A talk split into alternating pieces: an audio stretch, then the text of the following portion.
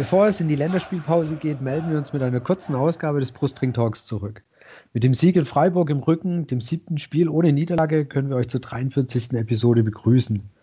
Der VfB ist im absoluten Minimalismus-Modus. Mit wenig geschossenen Toren, wenigen Gegentoren ging es aus der Abstiegszone raus, das heißt aktuell Platz 8.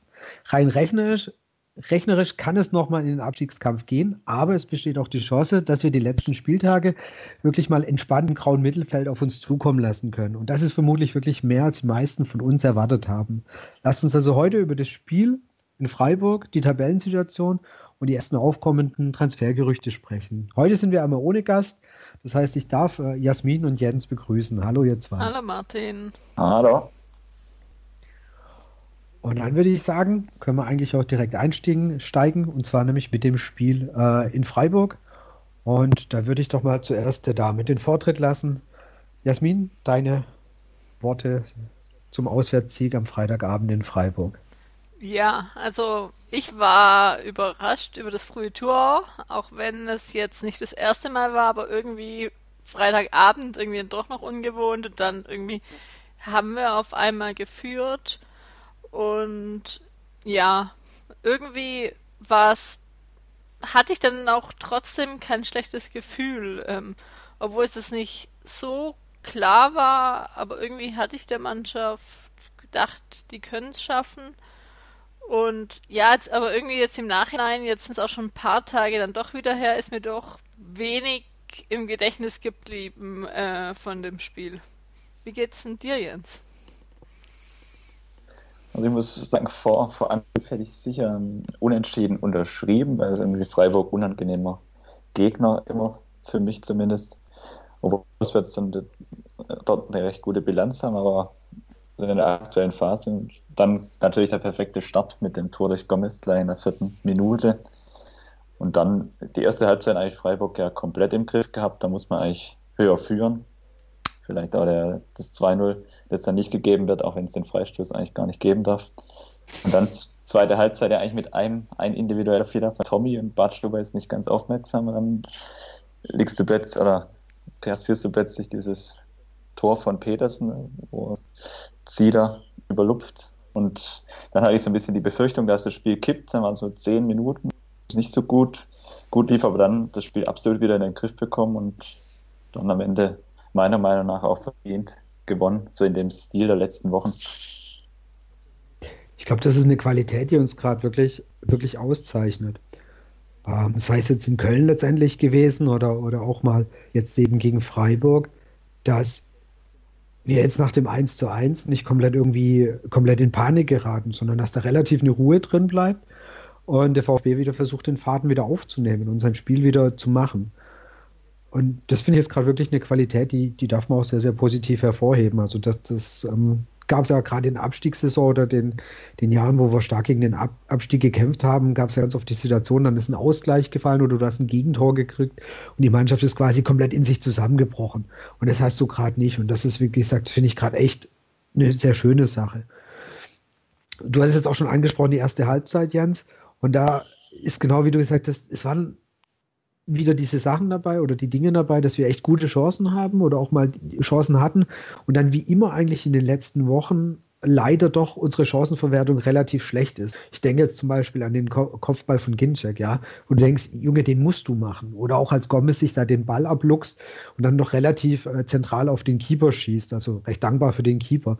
Es waren einfach Situationen dabei, wo du, wo wir leider noch nicht mal das zweite oder Tor recht schnell machen. Das heißt einfach, die, die Chancenverwertung ist mit Sicherheit noch ein großes Manko, was wir haben. Aktuell tut es nicht weh, weil wir, ja, weil die Abwehr einfach auch sehr gut steht und uns dann halt dieser, dieser ein Torvorsprung reicht. Aber ich denke, das ist, das ist eine Geschichte, da, da müssen wir definitiv auch schon den Hinblick auf die nächste Saison, da muss was passieren, dass wir einfach unsere Chancen ein bisschen konsequenter nutzen. Das ist, das ist gerade so das Manko. Wie gesagt, das positive Abwehr steht, mit jetzt Ausnahme von dem, von dem äh, Gegentor, wo man einfach ja, die Abwehr nicht gut aussah, wie du es gesagt hast, angefangen durch den Fehlpass von Tommy. Badstube und auch Insua, finde ich, der trabt das so gefühlt ein bisschen nebenher, versucht gar nicht so wirklich äh, einzugreifen. Wahrscheinlich wollte er halt auch kein, kein, kein Foul, kein großes Foul riskieren. Und das Tor von Petersen war natürlich, das war halt geil. Das muss man auch neidlos anerkennen. Das war technisch so mal kurz quasi aus dem Fuß geschüttelt. Das war schon richtig sauber. Was beim VfB aber halt gerade auch ist, sie haben einfach hm. Glück in aller Hinsicht. Du hast gerne auch mal jetzt von Torhütern Situationen, wo sie nicht so glücklich aussehen. Das war jetzt ja nicht das erste Mal so. Und ähm, ja, auch sonst in verschiedenen Situationen hat man einfach das Glück, was man dann auch braucht, was wir vielleicht dann äh, vor zwei Jahren in der Abstiegssaison einfach auch nicht hatten. Ja, wie gesagt, es kommt einiges gerade hinzu. In der Hinrunde hatten wir öfters mal einfach nicht unbedingt das Glück. Und vor allem hatten wir auch einen Punkt, den ja auch Streich angesprochen hat, auf der Pressekonferenz vor dem Spiel ähm, mit den Verletzten. Wir hatten einfach in der Hinrunde, es ist so oft, ist ein Akolo ausgefallen, ist ein Donis ausgefallen. Und es waren sehr oft Spieler, die auf die Wolf schon gesetzt hatte, die eigentlich in der, in der Stammformation waren oder recht nah dran waren. Da gab es immer wieder die Ausfälle. Letztendlich, wenn du auch jetzt guckst, Badstuber spielt relativ konsequent gerade durch. Ja, und was war das Hinrunde? Zwei Spiele hat er gemacht, zwei Spiele ausgefallen, zwei Spiele gemacht, zwei Spiele ausgefallen. Und da geht es uns gerade relativ gut, ob das jetzt auf andere Trainingsmethoden zurückzuführen ist oder dass das Korkut anders trainiert oder ob es jetzt einfach halt das Glück des Tüchtigen ist, dass er halt sagt, also dass das halt gerade besser läuft, das weiß ich nicht. Das kann ich nicht einschätzen oder einsehen, ob das, wie gesagt, am Trainer liegt oder ob das halt einfach gerade das Glück ist. Aber das hilft natürlich auch weiter, weil Korkut das, was er eben gerade macht, die Mannschaft fast nicht umbauen, eben durchziehen kann. Hätte er jede Woche wie Wolf teilweise in der Hinrunde ein oder zwei Verletzte, müsste er zwangsläufig öfters umbauen. Keine Ahnung, welche Konsequenz das aktuell auf die Mannschaft hätte, aber das muss man auch berücksichtigen, meiner Meinung nach. Ja, sicher die Kombination, dass es dann halt auch überträgt. Die Stabilität, die kommt natürlich auch ein Stück weit daher, dass die Mannschaft aktuell absolut eingespielt ist und da alles in sich greift. Also auch vorne, allein nur Ginczek angucken, so ein Kandidat, der sich dann gern mal verletzt wenn der im Moment mhm. ausfällt, Stürmertyp für das System hast du vorne dann vielleicht mit Donis noch in der Hinterhand, aber dann wird es dann auch schon eng. Kolo sehe ich jetzt nicht Sturm vorne. Das sind natürlich auch so Komponenten im jetzt die Ausfälle mit Baumgartel, das konnte man dann ganz gut kompensieren. Bratstuhl wieder nach ziehen konnte und dann Arogo auf die 6.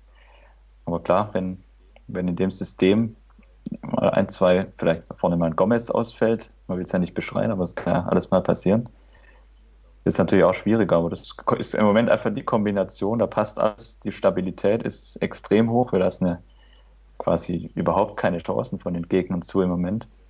Also auch jetzt wieder in es war ja eigentlich so ein bis zwei wirklich ernsthafte Möglichkeiten für Freiburg und sonst kam da auch nicht, wieder nicht viel.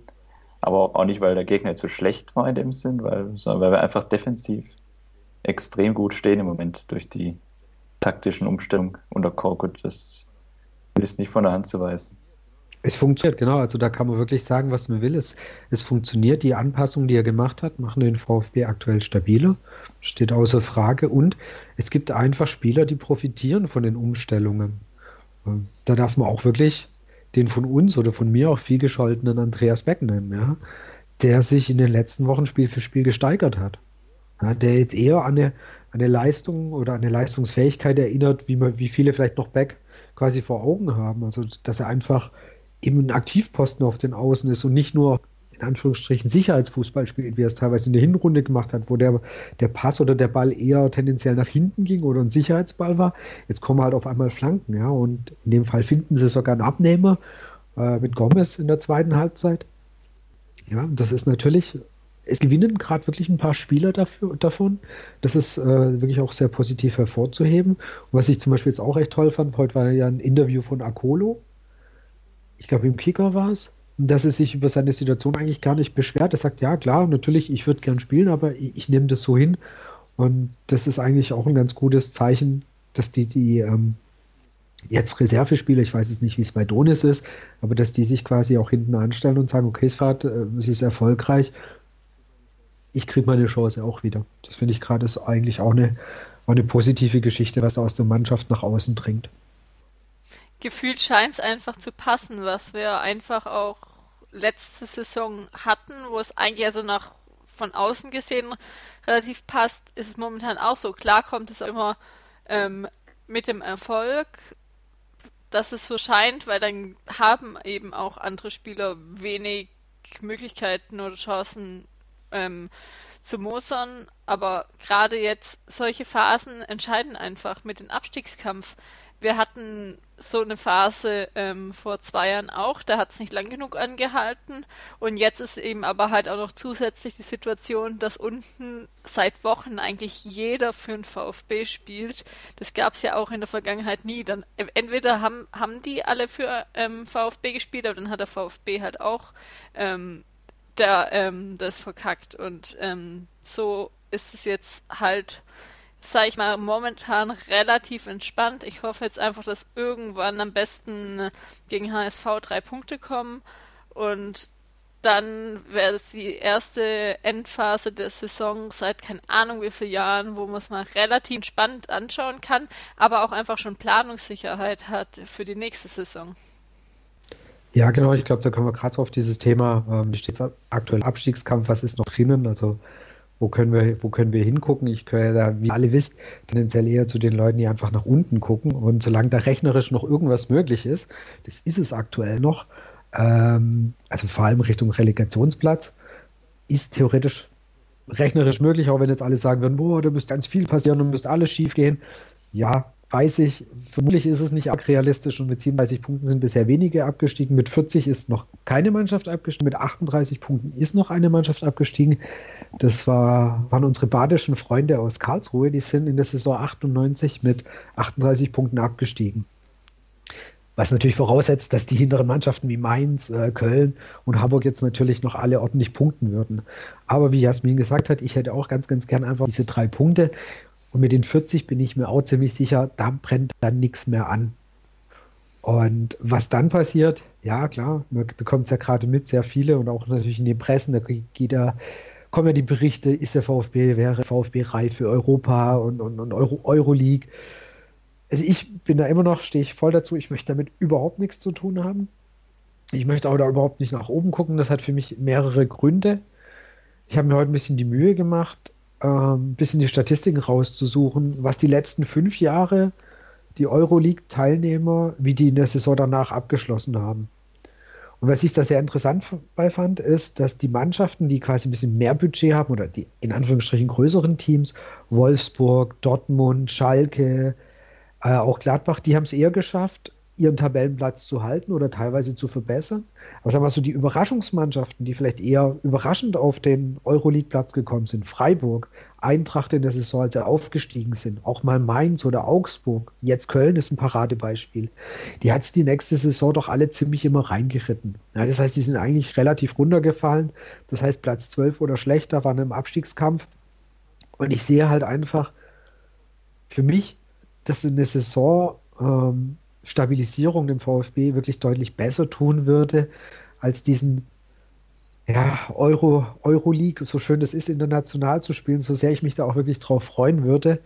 Aber Jens, du hast es auch rausgesucht, zum Beispiel, was Platz 7 denn bedeuten würde von der Veränderung, von der Vorbereitung. Richtig, also es ist ja dann so, dass du halt elf Tage im WM-Finale geht die Pflichtspielsaison los, das heißt, du steigst in die zweite Quali-Runde ein am 26., 27. Juli. Und das ist halt ein Monat vor Saisonbeginn. Wäre sicher eine Herausforderung, wäre nicht das erste Mal in der Vereinsgeschichte, dass es so startet. Ist dann natürlich eine ganz, ganz schwierige Frage, ob man das möchte oder ob das, ja, oh gut, oder was möchte, ist eine, eine Frage, die wir nicht beeinflussen können. Wenn es so kommt, so. Aber ob es natürlich förderlich ist, ist die andere Frage, weil dann ja quasi parallel Saisonvorbereitung zu Kaderplanung, und Transfergeschehen hast du eigentlich dann andauernd Pflichtspiele, musst dann womöglich noch Mitte Juli oder Ende Juli schon irgendwie nach Aserbaidschan oder wo es dann gehen kann, reisen, weite reisen und spielst dann eigentlich dort mit einem Rumpfkader vielleicht dann verstärkt durch, durch Spieler aus der zweiten Mannschaft eventuell sogar. Also wir haben es ja oft schon, oft schon so Anfang der 2010er Jahre erlebt gehabt, so diese frühe Quali-Phasen teilweise dann auf mit Brechen immer weitergekommen. Also wäre sicher schon deutlich eine große Herausforderung. Aber andererseits kann es natürlich auch eine Chance sein, wenn du europäisch spielst, gerade so Spieler wie Pavard, Cassibar, hast du vielleicht dann eher Argumente, die auch beim VfB zu halten oder auch ein Gomez, der dann nach der WM vielleicht, sollte er mitfahren, nochmal eine andere und Bartstuber, der ja auch offen kommuniziert, dass er gern international spielen würde. Vielleicht kann es auch eine Chance sein. Hat, Aber kannst du gerade ein Kannst du gerade ein paar Bar oder ein Bartstube damit halten, dass sie Mitte Juli nach Aserbaidschan reisen dürfen? Also ähm, vielleicht äh, noch ein paar von den Spielern oder du kannst vielleicht auch ein paar locken, aber da gehört dann dazu auch wieder, dass sie sagen, äh, ich möchte auch so das Gehalt haben. Klar, ich sage, es, es hat zwei Seiten. Die Frage ist natürlich schwierig, weil du klar steigen musst und eigentlich die ganze Vorbereitung dir sprengt. Auf der anderen Seite, wie gesagt, es ist ja nicht diese Reise nach Aserbaidschan jetzt im, im Juli dann, aber es ist einfach diese Aussage, wenn du dich dann überhaupt qualifizierst, ist ja noch die andere Frage dann, wenn du durch die zwei Quali-Runden und dann noch Playoff musst. Aber Europa League Gruppenphase. Ich weiß nicht, ob das international für solche Spieler noch ein Argument ist oder ob da nur Champions League zählt. Aber es kann natürlich durchaus ein Argument sein, gerade bei Transferverhandlungen, wenn du einen Spieler präsentieren kannst. Wir sind vor einem Jahr aufgestiegen, jetzt spielen wir wieder europäisch und so geht quasi ganz steil nach oben. Kann, kann natürlich, wenn man das entsprechend verkaufen kann, beim einen oder anderen Spiel vielleicht Türen öffnen, sage ich mal so. Aber ist steht in den Sternen, ob du überhaupt Siebter wirst. Das, das ist erst so oder so, genau. Du musst es ja, müsstest es ja erstmal erreichen. Wie gesagt, ich sehe halt persönlich einfach die, die, die Gefahren oder ähm, nicht Gefahren hört sich jetzt äh, arg übel an, sondern einfach die möglichen negativen Aspekte sehe ich etwas, ja, skeptischer oder schwieriger, weil das bedeutet ja auch, vermutlich, wenn du sagst, ich will das halbwegs sinnvoll spielen, muss ich meinen Kader ja eigentlich schon wieder verbreitern.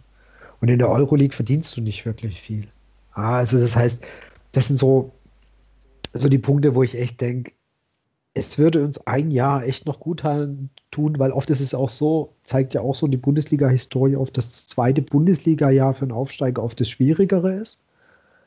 Und wenn man das dann schon so ein bisschen im Blick hat, dann denke ich, hey, wenn wir es schaffen würden, also erstens mal, wenn wir es diese, diese Saison schaffen, im grauen Mittelfeld zu landen, ja, wie die Jasmin vorhin gesagt hat, die letzten Spieltage quasi ganz entspannt da sitzen können, irgendwie Bundesliga-Konferenz gucken können, weil es uns einfach alles nicht mehr betrifft. Das wäre ja schon, also für mich wäre es ein Traum, das wäre das wär ja total gigantisch. Und dann nächste Saison schaffen, sich zu stabilisieren im Sinn von nochmal eine Saison ohne große Abstiegssorgen zu spielen ich glaube, dann würde ich sagen, okay, dann ist der Verein soweit und dann, dann sind wir soweit, dass wir auch anfangen können, nach oben zu gucken. Aber gefühlt kommt da der, würde der erste Schritt oder der nächste Schritt vor dem, vor dem eigentlich, ja, vor dem nächste und übernächste Schritt kommen. Also das heißt, ich denke, da tut uns ein bisschen Zeit meines Erachtens noch gut. Aber wie Jens auch vorhin gesagt hat, wenn es so kommt, ja, weil es einfach, keine Ahnung, es gewinnen halt noch vier Spiele und wir stehen dann halt auf Platz sieben. Ja, dann ist es so. Ich meine, dann kannst du es ja nicht ändern. Also da kannst du ja nicht sagen, nö, machen wir nicht, das ist ja auch Quatsch. Aber ich würde es jetzt nicht, äh, ja, voll, voll alles drauf ausrichten, dass wir da hinkommen. Ja, aber auf die Teilnahme verzichten würde ich auch nicht, aber natürlich klar, nicht, so, ein, so ein ganz, ganz langweiliger neunter Platz würde uns vielleicht tatsächlich auch mal gut tun. Andererseits genau. ist halt eh die Frage, passiert, ob du den Umbruch mit Europa, ohne Europa, ob du ihn überhaupt verhindern kannst, wenn, wenn du allein guckst, wenn Pavard womöglich weggeht, wenn Bartstuber weggeht, dann hast du da in der Innenverteidigung wieder ein Riesenthema offen. Das ist ja. halt die Frage, wie, wie langfristig oder ja, wie, wie wir das überhaupt planen heutzutage, das ist immer die generelle Frage und VfB ist sowieso eine Mannschaft, die gerne mal am Saisonanfang nicht so gestartet. Also das kann auch mit Europa League oder ohne Europa League, kann es dann nach hinten losgehen. Kann man vielleicht dann mhm. so gar nicht sagen, aber wie gesagt, so eine, so eine langfristige Stabilisierung würde sicher gut tun und Europa League ist da sicher nicht förderlich, weil du den Donnerstag-Sonntag-Rhythmus dann hast. Und wie man es jetzt gesehen hat, Augsburg oder auch Mainz in den letzten Jahren oder dieses Jahr Köln, es kann halt auch, wie gesagt, ganz schnell nach hinten losgehen oder Freiburg jetzt zweimal die die Erfahrung gemacht haben. Oder es geht ja dann wie Hertha. Letzte Saison, du scheidest gleich in der ersten Quali-Runde mehr oder weniger aus. Das ist dann auch gleich mal richtig frustrierend vor Saisonbeginn. Da hat die Saison noch nicht mal richtig angefangen, da hast du schon den ersten riesen Misserfolg. Wenn du dann womöglich. Kennen wir doch auch. Ja, kennen wir auch, genau. Richtig, ja. Du, du hast es auch schon ein bisschen so angesprochen und natürlich, was würde nächste Saison passieren, Transfers und so weiter. Es gibt ja interessanterweise kommen jetzt auch schon so die ersten Gerüchte. Also es gibt jetzt schon so ein paar Gerüchte. Unsere erste Winterverpflichtung haben wir ja, wenn wir ganz kurz nochmal mit Gomez anfangen. Äh, Wolfsburg hat ja heute der, heute oder die Woche der ähm, Sportdirektor ja gesagt, ja, sie würden die Entscheidung so wieder treffen, aber ich glaube, das war eine reine Schutzbehauptung, weil gefühlt beißen die sich gerade gewaltig in den Arsch. Aber jetzt lass uns mal auf die Transfers gucken, die die aktuell so ein bisschen durch die ja, Medien wabern. Also der, was heute ja dazugekommen ist, ist Geis, der von Schalke ausgeliehen ist nach äh, Sevilla. Der kann spielen oder ähm, er kann auch te tendenziell äh, Innenverteidigung spielen, obwohl es jetzt nicht seine angestammte Position ist. Er hat aktuell, soweit ich das äh, jetzt kurz nachgucken konnte, nicht arg viele Ein Einsatzzeiten in Sevilla. Und es wäre wohl einer, wo der VfB laut Kicker die äh, ja, der, den zumindest mal beobachtet. Jetzt kann man natürlich sagen, okay, der kommt von Schalke, kommt von Sevilla. Das dürfte nicht arg günstig werden, auf jeden Fall. Habt ihr euch dazu schon, oder Jens, irgendwie schon, hast du dir schon Gedanken dazu gemacht, oder? Günstig werden ist schwierig zu sagen, weil ich glaube, Schalke wäre froh, wenn sie losbekommen im Sommer überhaupt noch. So ist meine Wahrnehmung. Okay. Zu Sevilla verliehen, spielt er auch eigentlich eine untergeordnete Rolle. Ist halt sagen wir mal, aus seiner jetzt gar kein schlechtes Bild von ihm. Aber ob er wirklich, ob er uns wirklich weiterhilft, ist dann die Frage. Ist natürlich eher kein, kein Spielertyp, der auf der 6 Platz hoch und runter läuft, sondern eher etwas lauffauler. So zumindest meine Erinnerung. Dafür gute Standards. Ob er wirklich eine Option ist, grundsätzlich vorstellbar, sicherlich so vom Gesamtpaket natürlich auch die Frage, was er auf Schalke verdient. Wird wahrscheinlich auch nicht gerade wenig sein. Aber dann da verzichten will, weil er hat ja noch ein Jahr Vertrag, wenn ich es richtig weiß, auf Schalke. Genau, bis 2019. Genau, auf Schalke das heißt, weiß man auch nie, was, was im Sommer passiert. Vielleicht ist dort auch, ähm, die haben ja auch mit Goretzka einen Abgang im Mittelfeld, mit, im Zentralen. Mit, mit Max Meyer vielleicht noch sogar. Richtig, vielleicht ergibt sich da auch für ihn nochmal eine Chance auf Schalke, wenn er nach seiner Leihe zurückkehrt sicher schwierig zu sagen. Oh. Mhm. Ich würde jetzt, wäre keiner meiner Wunschkandidaten für den VfB, um es mal so auszudrücken. Was würdet ihr, Thema Badstuber, sagen, auf jeden Fall versuchen, ihn zu halten oder sagen, gut, so arg emotional scheint er mit dem VfB eh nicht verbunden zu sein, dann soll er halt eher gehen oder würdet ihr sagen, nee, da wirklich äh, viel dran setzen, dass er auch da bleibt? Jasmin ich denke, würde nicht schaden, aber ich würde es auch nicht definitiv sagen. Du hast einfach immer noch das ähm, Verletzungsrisiko, im, muss man im Hinterkopf halten. Ich denke, hat jetzt viel gebracht. Es kommt aber auch darauf an, wie es eben mit den anderen Innenverteidigern aussieht. Ähm, Baumgartel, Pavard, die sind auch immer Kandidaten, die bald mein VfB verlassen könnten. Und dann wäre es halt ein Riesenumbruch, wenn ähm, zwei von denen gehen würden insgesamt. Also ja, also so momentan funktioniert es ähm, ganz gut. Batschuba hat er eigentlich bis auf dem Spiel gegen Köln immer gute Leistungen gezeigt. Aber sonst könnte man das Gehalt vielleicht auch anders einsetzen. Du merkst halt an manchen Situationen, finde ich schon, dass, dass ihm eine Geschwindigkeit fehlt. Also ich finde, oft hast du Situationen, wo du merkst, wie der Gegner anzieht und Bartstube nicht direkt hinterherkommt. Was natürlich mit Sicherheit durch seine sehr, sehr lange Verletzungszeit kommt, dass er einfach vermutlich noch nicht auf dem Level ist, auf dem er schon war. Aber das ist was, was mir bei ihm ab und zu auffällt.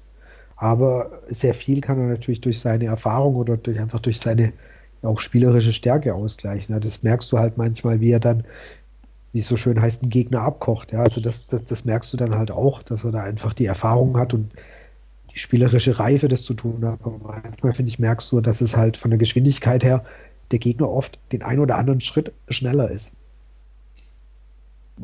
Also rein, rein auf dem Platz gefällt mir eigentlich sehr gut. Das, da ja. würde ich ihn gerne halten, weil er einfach mit seiner, er hat einfach so eine Ausstrahlung hinten. Du merkst einfach so, das hört sich jetzt platt an, aber du merkst, dass er halt einige Spiele in der Champions League gemacht hat mit Bayern und auf internationalem Niveau große Erfahrung hat Und ich glaube einfach, der ist so ein Spieler, der transportiert es an die Gomez auch.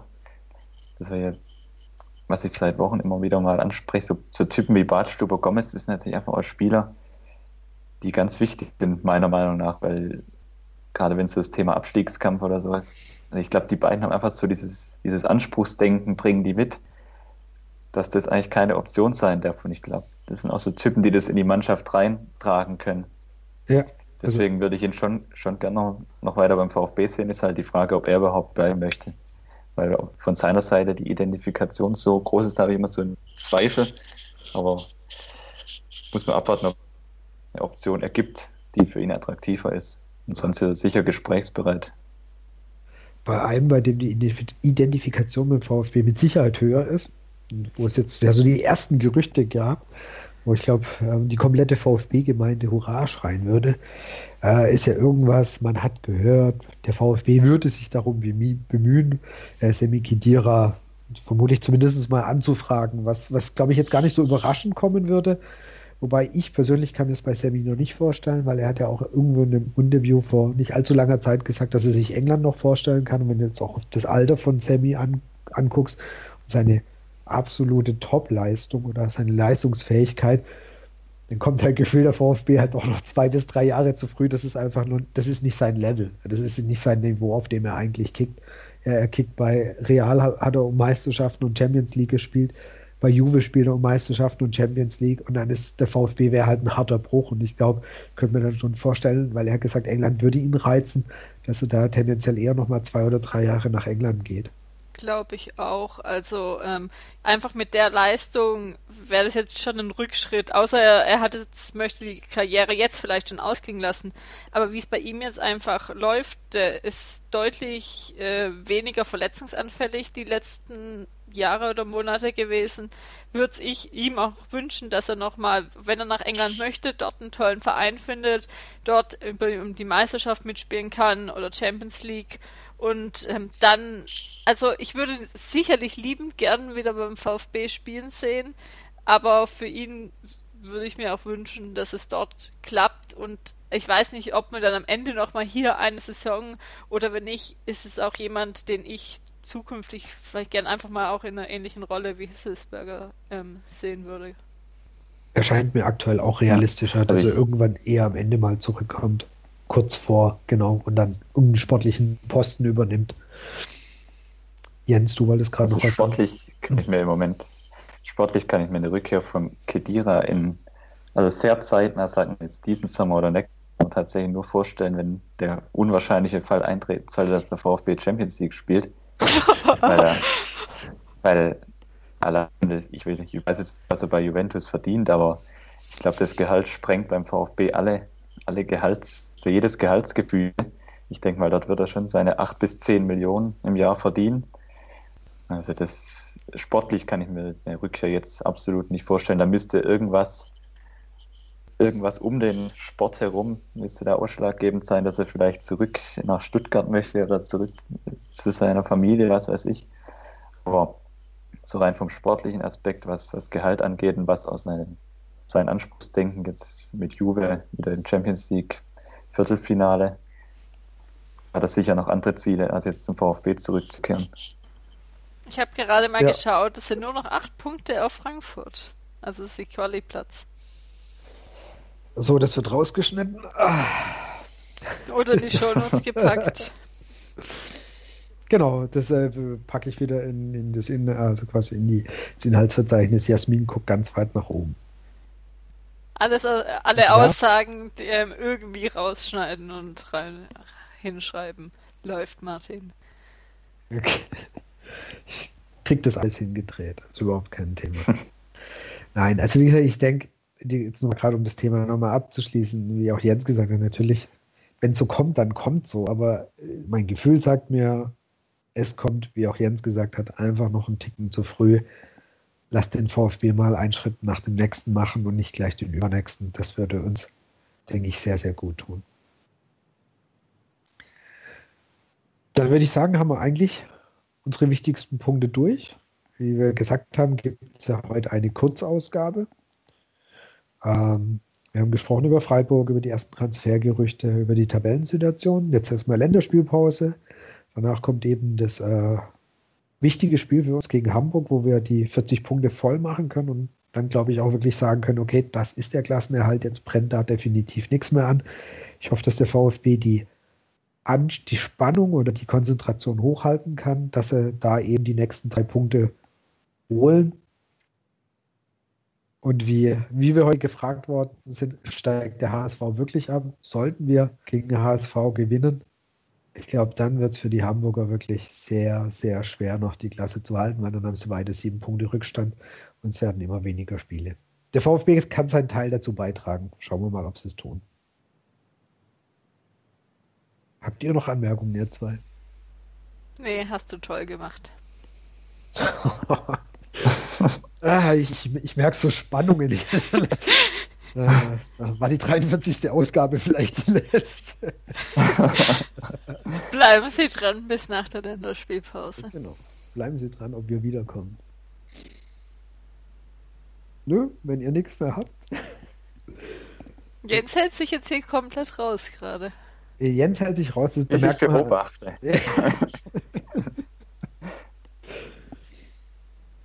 Bleibt mir eigentlich von meiner Seite aus nur zu sagen, ich wünsche euch eine angenehme, ruhige Länderspielzeit, ohne hoffentlich irgendwelche Verletzungen von, von VfB-Spielern. Das wäre sehr, sehr schön. Und wie gesagt, dann hören wir uns wieder, wenn die Bundesliga losgeht. Und bis dahin von meiner Seite aus, schönen Abend, schönen Tag, schöne Woche. Bis bald. Tschüss. Gut, tschüss.